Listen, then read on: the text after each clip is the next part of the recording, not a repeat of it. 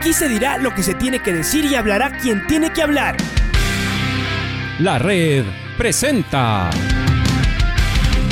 la charla del día a llevar una trayectoria que todo el mundo conoce, Carlos el Demoledor. Que la comunidad sepa de lo grande que fue Luis Chocho San Martín. Este año nuevamente jugar Copa Libertadores nos ilusiona mucho. La red.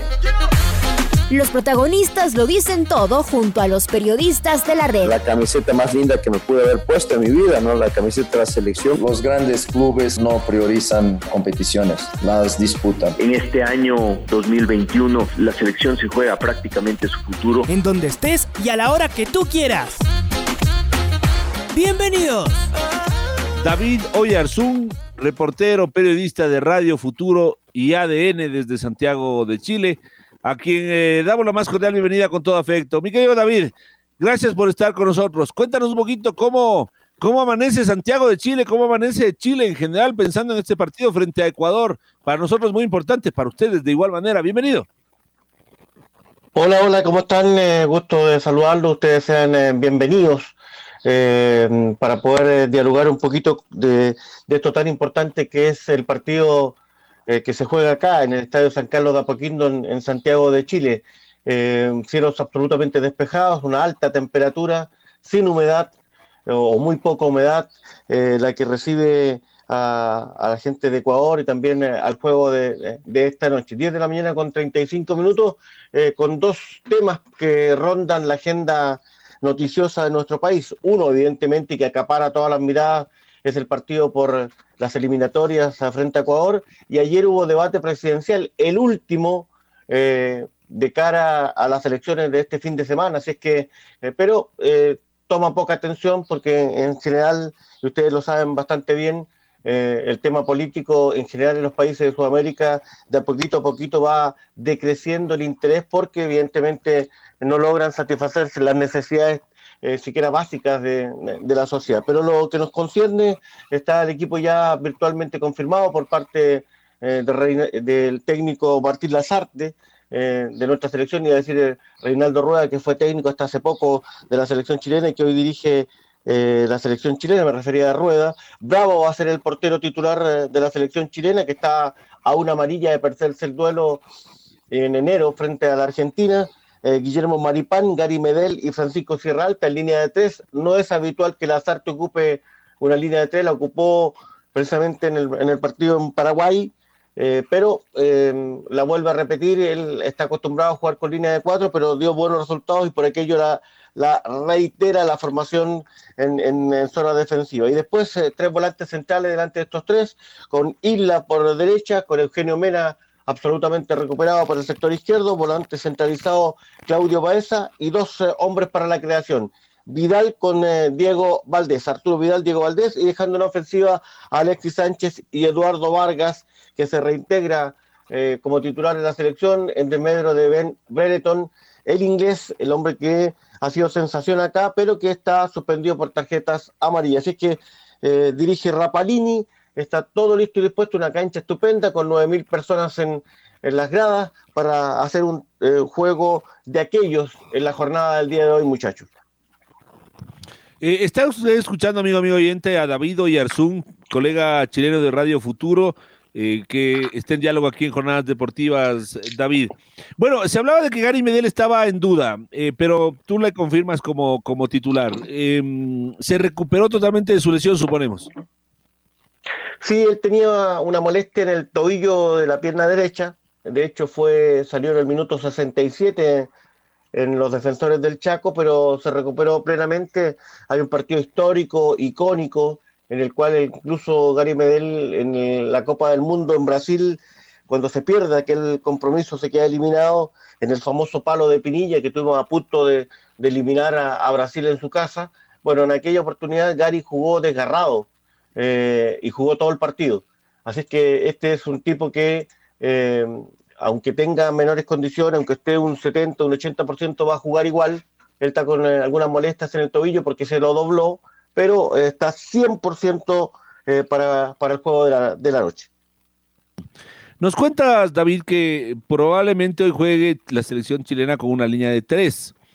Eh, lo que quisiera preguntarte es cuál será la actitud del equipo, porque todos sabemos que esta línea de tres fácilmente se convierte en línea de cinco si es que uno quisiera defender y tener este perfil más defensivo. Eh, y entonces enseguida se cierran las líneas de la mitad de la cancha. Pero eh, suponemos, por las obligaciones de Chile y por el mismo hecho de ser local, que más bien entonces será una línea de tres con dos aleros, con dos carrileros por los lados, sumamente ofensiva. ¿Qué es lo que queremos nosotros? Pero ¿qué es lo que opinas tú y qué es lo que eh, has podido recabar de información en cuanto tendrá que ver a la actitud de la selección chilena en el terreno de juego? Tal cual, va a ser así como me lo mencionas, eh, una línea de tres que funcionó muy bien en Paraguay, después se repliega, un equipo corto, al menos lo que pudo evidenciar eh, en los defensores del Chaco, retorna después de haber estado con COVID o haber sido contacto estrecho, mejor dicho, Mauricio Isla, que según los propios brasileños es el mejor lateral derecho del, fútbol eh, eh, de aquel país. Eh, y es muy importante porque es una obrelata, él hace un tándem por el sector derecho con Alexis Sánchez, se juntan, se conocen de chiquititos, jugaron en, en, Udinese, en Italia, y por lo tanto quiere rememorar aquel tándem por el sector derecho. Y por el otro lado, Eduardo Vargas con Eugenio Mena, que también se va a recoger por aquel sector, eh, forman también un tándem para, para intentar presionar por, por las orillas.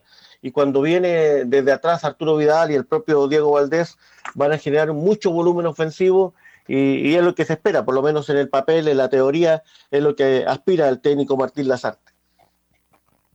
Bueno, después el ataque.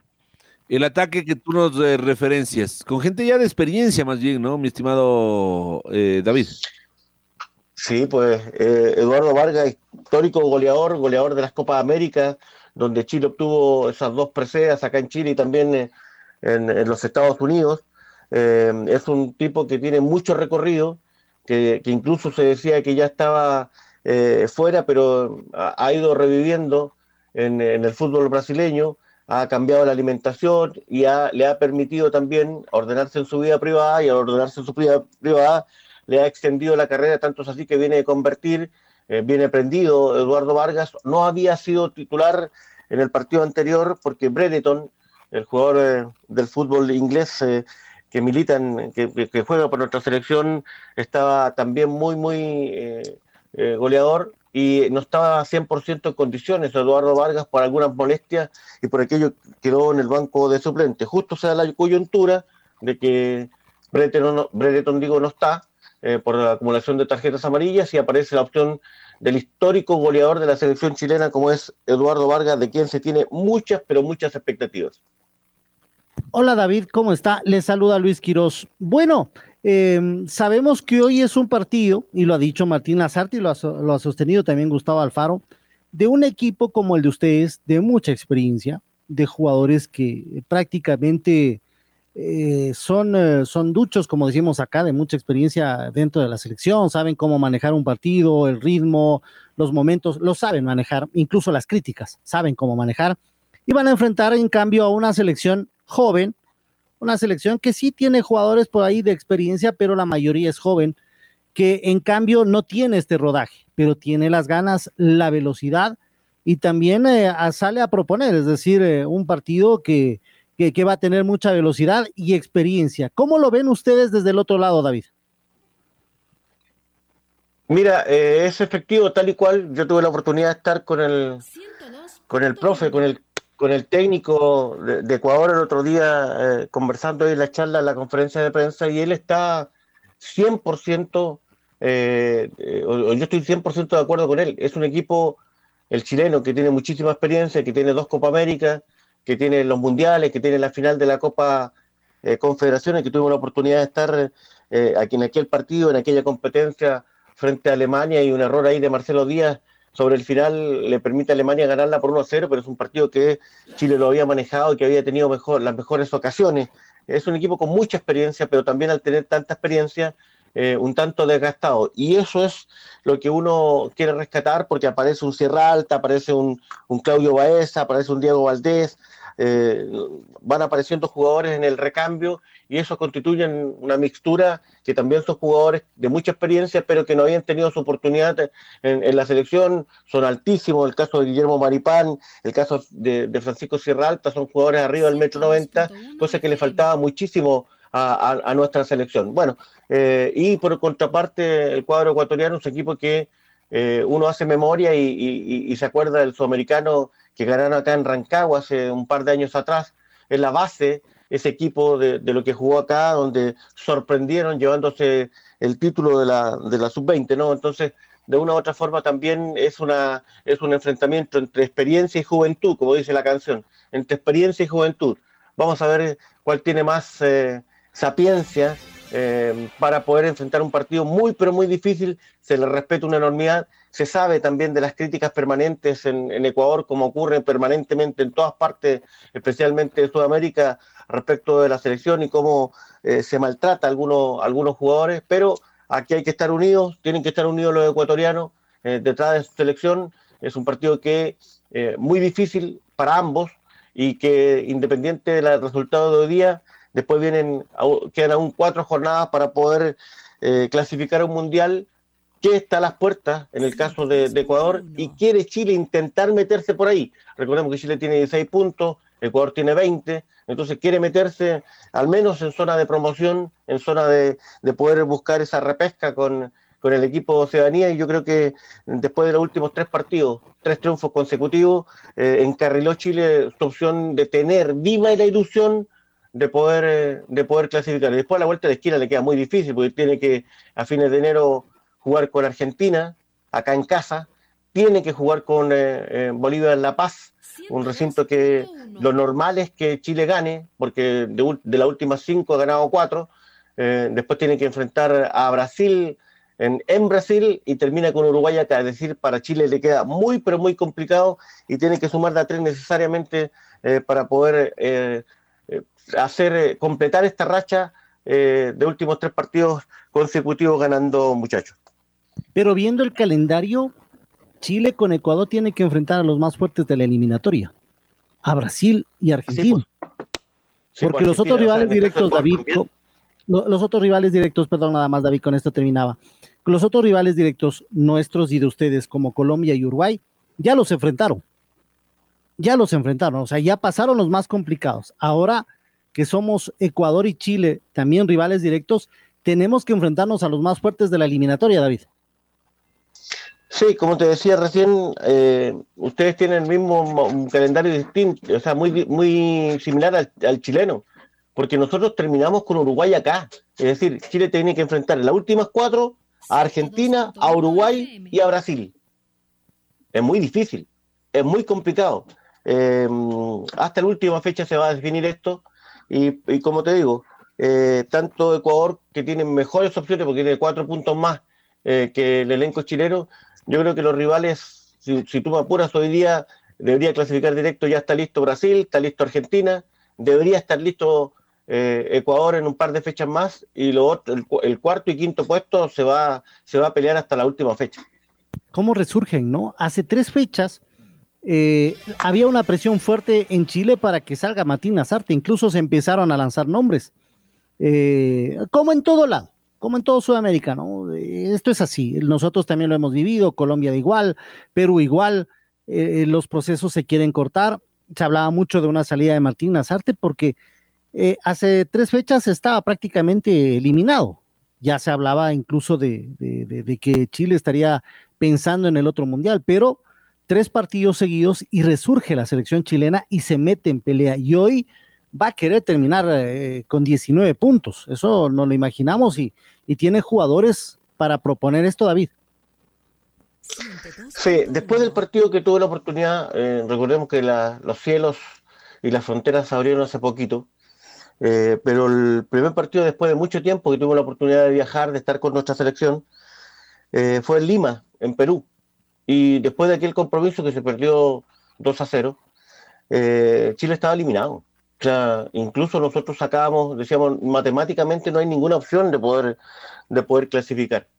Y claro, concatenó tres triunfos consecutivos, se le ganó en casa a Paraguay, le ganó en casa a Venezuela, va nuevamente a buscar triunfo a los defensores del Chaco, obtiene nueve puntos consecutivos y va a querer, va a querer, ¿por qué no?, completar, eh, completar los 12. Sigue siendo difícil, yo sigo, yo sigo con, eh, con la matemática de que, de que a Chile le va a costar una enormidad eh, por, los, por los duros rivales que tiene, salvo Bolivia, reitero, Brasil, Argentina y Uruguay son, son rivales muy complicados y por aquello necesita imperiosamente Chile hoy día sumar de a 3. Si suma de a 3 para completar 19, va a tener opciones de ir al repechaje, va a tener opciones de rescatar tres puntos más obligadamente en, La Paz y tratar de rasguñar algún puntito más con Argentina en enero y, con, eh, con, Uruguay también acá en casa. De lo contrario, eh, se le va a complicar y era lo que nosotros presagiamos después de la derrota en, en eh, Lima, Perú. Pero los partidos hay que irlos jugando uno a uno, necesita ir sumar reitero, sumar de a tres eh, la selección chilena. Y claro, y si Ecuador suma de a tres o, logra un positivo, también dará un paso gigantesco para, para estar en Qatar 2022. Estamos hablando con David Oyarzún, periodista de Radio Futuro y ADN de allá de, Santiago de Chile. Eh, David, quiero que nos cuentes eh, cómo, cómo está la afición chilena. Eh, ¿Cuál es la, sensación, cuál es el sentimiento de, los chilenos alrededor de su selección con esos altibajos que han tenido? O sea, como tú bien dices, en un momento ya casi desahuciados y de repente, pin, otra vez en la pelea. ¿La gente qué, qué dice? ¿Cuánto apoya a la selección? No, la, en general la gente siempre ha apoyado a la selección. Esta selección, eh, eh, acá se le denomina la generación dorada. Es una selección que le ha dado clasificaciones a Mundial, que ha dado dos Copas América. Pero claro, hace largo rato estaba eh, quemando aceite, como se dice, y no se encontraba el recambio para poder acompañar los últimos, los últimos aprontes de esta generación que nos dio muchísimo. Siempre hay apoyo, siempre, siempre. De hecho, siempre independiente después del partido con, con Perú en Lima, las entradas del estadio se vendieron en menos de media hora. O sea, siempre va a haber apoyo, siempre va a haber gente que va a apoyar a la selección, pero fundamentalmente la crítica en la prensa, eh, y como ustedes decían recién, eh, ya se pedía la cabeza de, Martín Lazarte, lo pudo enrielar y vamos a ver si, si puede terminar eh, esta, estas dos dobles fechas, o esta triple fecha anterior y esta doble fecha ahora, con, con, con, un triunfo y de esa forma tener esperanza de que el próximo año pueda seguir luchando por meterse a Qatar. Pero la gente en general como es, como es siempre quiere. Acá eh, el futbolista, el futbolero en general, Colo Colo, la U, equipos de, mayor convocatoria, pero tiene dos amores. La selección siempre va a estar presente y, se produce un, fenómeno para efectos de, de la transmisión televisiva, porque muy poca gente puede ir al estadio, 9.000 personas solamente, pero marca 60, 65, 70 puntos de rating.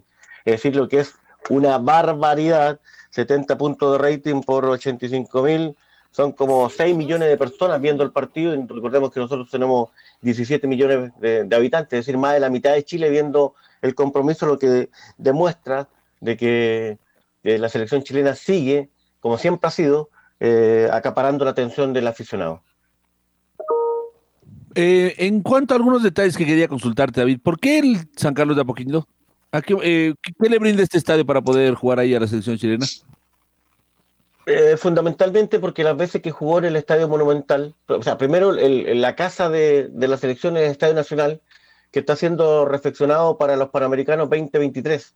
Por lo tanto, está lo están haciendo, lo están modificando, lo están haciendo virtualmente de nuevo, todo lo que el tema de la prensa, todo el tema de, de la pista recortada y alrededor, por lo tanto el Estadio Nacional está cerrado, no se puede utilizar y optó como alternativa a jugar en el Estadio Colo Colo, en el Estadio Monumental. Pero el estadio es muy grande, eh, el Estadio Monumental, ustedes lo, conocen, tiene una capacidad para 45, 50 mil espectadores, y con los aforos por el tema COVID eh, pudo ir muy poca gente en los partidos que, Chile jugó allí. Y mm, los jugadores no sentían el apoyo de la gente, lo dijeron, se sentían como extraños, como que estaban jugando de, en carácter de visitante, eh, y claro, y se probó en el Estadio San Carlos Apoquindo, que es de Católica, de la Universidad Católica, y el público está mucho más cerca de la cancha.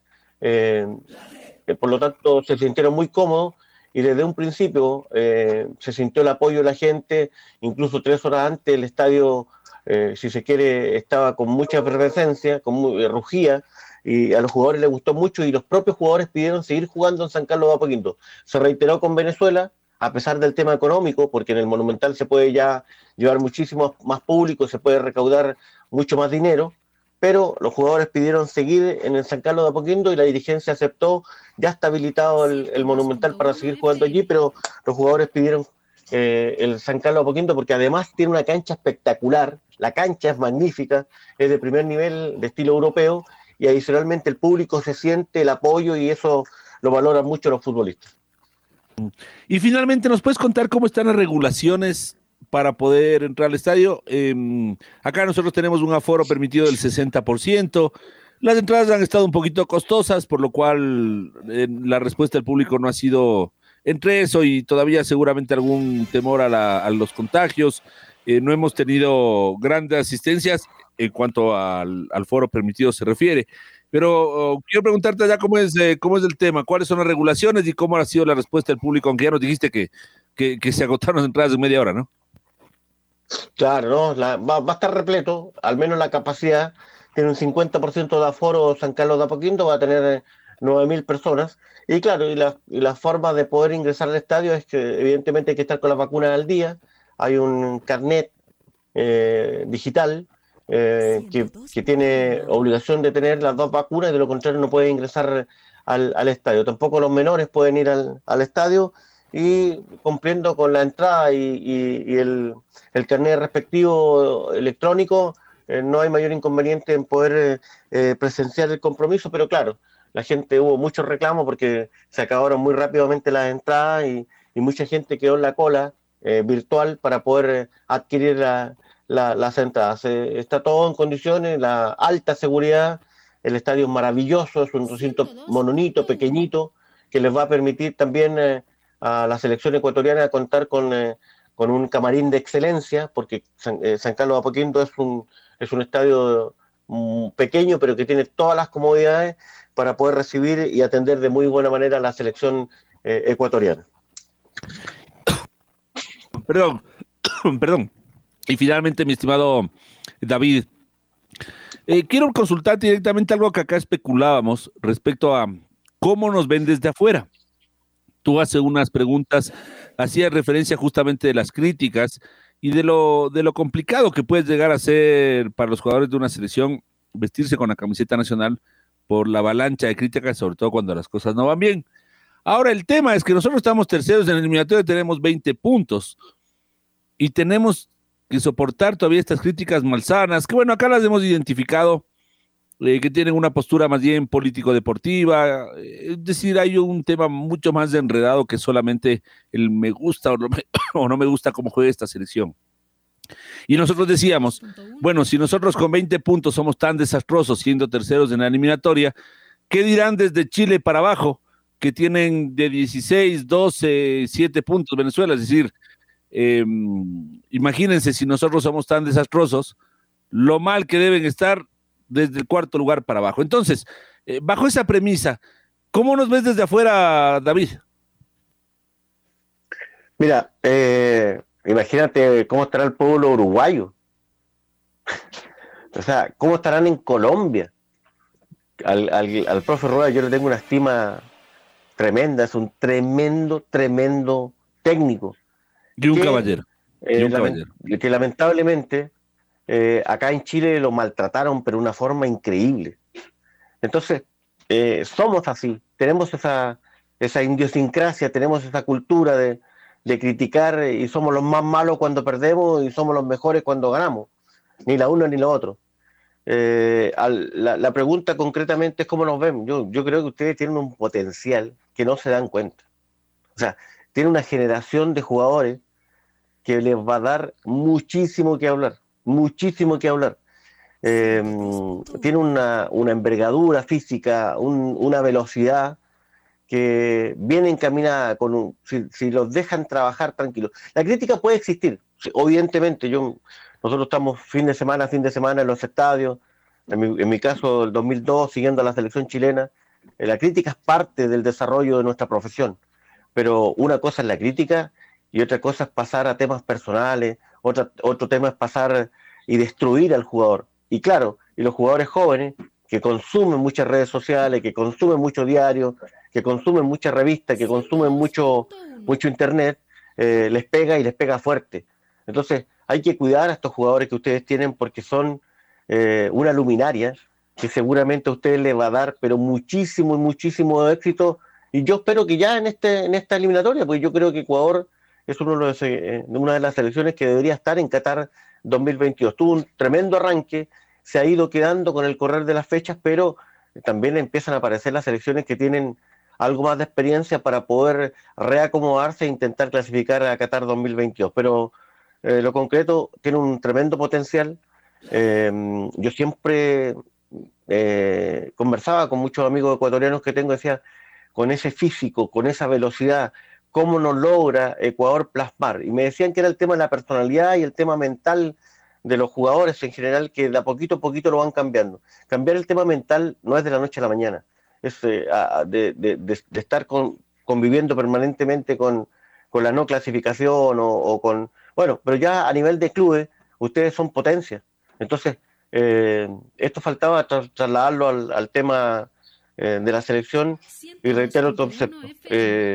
Eh, tengo la sensación o casi la certeza de que ustedes van a clasificar a Qatar y tengo adicionalmente la certeza que después de ahí para adelante dos o tres dos o tres mundiales consecutivamente con el potencial que tienen y con lo que vienen trabajando de, abajo a, van a conformar una selección de temer, de temer por todo el trabajo que están haciendo. Gracias, David, por estos criterios. Y gracias por tu presencia también. Eh, siempre va a ser importante. Quedamos a las órdenes nosotros también para compartir información de la selección ecuatoriana o de lo que ustedes necesiten. Eh, y, pero, insisto, nuestra gratitud por tu generosidad de poder pegarnos estos minutos acá en nuestro programa. Te mando un fortísimo abrazo, David. Gracias. Suerte ahora. Al contrario, al contrario, Patricio, al contrario, Luis, un abrazo. Eh, y estamos a disposición cuando ustedes estimen conveniente. La red presentó la charla del día. Un espacio donde las anécdotas de actualidad deportiva se revelan junto a grandes personajes del deporte. Quédate conectado con nosotros en las redes de la red. Síguenos como arroba la red Ecuador y no te pierdas los detalles del deporte minuto a minuto. Escúchanos en vivo en TuneIn y en los 102.1 FM en Quito. ¡Te esperamos! La red.